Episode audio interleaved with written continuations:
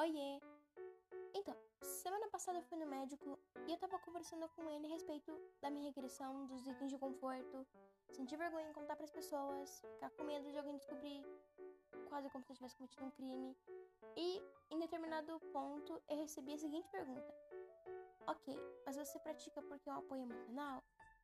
Porque, segundo a sua lógica, quando o seu emocional melhorar, você vai fazer o quê? Eu respondi que eu ia continuar fazendo. E aí a pergunta mudou. Ah, então você faz porque você sente prazer? Nesse momento, eu juro que eu travei. Na minha cabeça, prazer, a palavra prazer, tem outro significado. Mas aí eu fiquei um tempo olhando pra ele, eu fiquei, hã? Até que eu me dei conta que era sobre gostar. Tipo, você tá fazendo porque você gosta. Só que eu não consegui responder. Eu respondi a primeira. Que eu ia continuar fazendo e que era um apoio emocional. Mas eu não, não consegui responder que sim. Que sim, que eu gosto. Sabe, eu fiquei pensando bastante tempo sobre será que eu gosto mesmo? Tipo assim, de verdade. E pensei, ué, se eu não gostasse, acho que eu não ia estar aqui fazendo um podcast sobre. Ou não, depende. Mas enfim, eu fiquei pensando bastante nisso. Se eu gosto mesmo porque eu gosto ou porque ajuda como um suporte emocional. Motivo para chegar nessa questão foi que no final do ano passado, com essa quarentena toda, eu fiquei bastante mal. Fui procurar apoio né, psicológico e enquanto eu não estava indo nas consultas, ficava só em casa tomando os remédios, eu estava tendo até que bastante regressões aqui e foi bom. Então eu fiquei, ok, eu preciso contar pro meu terapeuta que isso está sendo bom. Sabe, de repente a gente acha um jeito de aparecer o nosso método mais rápido e continuar só com as regressões. Foi um ponto bastante positivo, sabe? Eu tava um, um pouco nervoso em relação, porque tem um cara relativamente estranho na minha frente, me ouvindo falar sobre.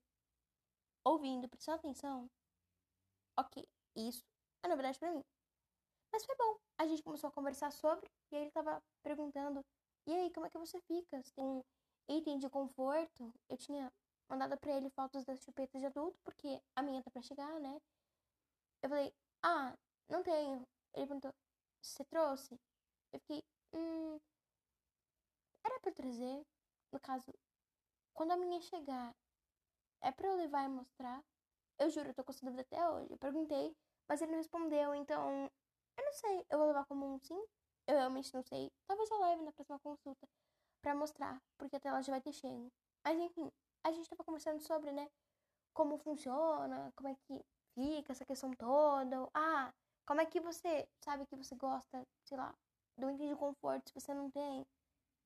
Aí eu, ah, é um teste. Tipo, eu não sei o que eu gosto e o que eu não gosto até tentar.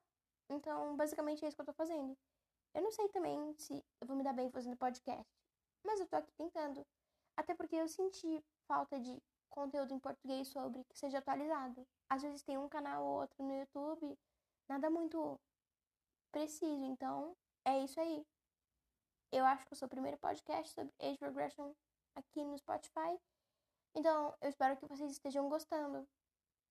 Não tem um roteiro muito preciso, porque eu escrevo e às vezes eu fujo um pouco do roteiro, mas é isso. Acho que o real significado do age regression é esse. Você pode tentar induzir a regressão seguindo um esquema, mas depois você vai meio que perder o controle e ficar do seu jeitinho. Então, é isso. Esse foi o episódio 2 do podcast. Fiquem atentos, terça-feira quem tem o próximo episódio. Beijos!